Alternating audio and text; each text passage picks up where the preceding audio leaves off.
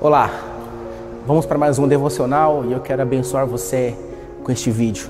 O texto de hoje está em Marcos capítulo 5, versículo 19, quando Jesus expulsa o demônio de um homem que morava em Gadara, no qual o subtítulo diz que é o endemoniado gadareno.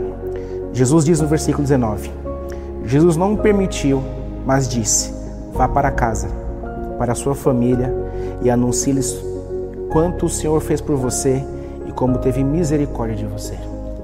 O contexto aqui é: este homem tinha sido liberto de uma possessão de legião de demônios. E após ele ter sido liberto, ele diz para Jesus: Me deixa caminhar com você. Jesus propõe algo muito mais especial no início da conversão. Jesus disse a ele: Vá para casa, vá para sua família. Este homem, o contexto diz que ele vivia amarrados em cadeias e ele estava preso, vivia nos sepulcros, porque ninguém conseguia prendê-lo, ninguém conseguia guardá-lo, ninguém conseguia segurá-lo de tamanha força era a legião que os demônios exerciam sobre a vida dele. E algo muito interessante nesse texto que eu quero compartilhar com você. A primeira, o primeiro ministério que nós temos chama-se família. Jesus podia muito bem, se ele tivesse um desejo apenas de conquistar seguidores, ele podia ter dito para aquele homem: Vem, segue-me. Mas muito mais do que seguidores, Jesus tem o desejo de criar discípulos. E a proposta de Jesus em criar discípulos é na sua casa estabelecer o primeiro o primeiro culto, a primeira igreja que chama-se lar. Lar é um lugar onde nós estabelecemos a aliança que Deus fez conosco.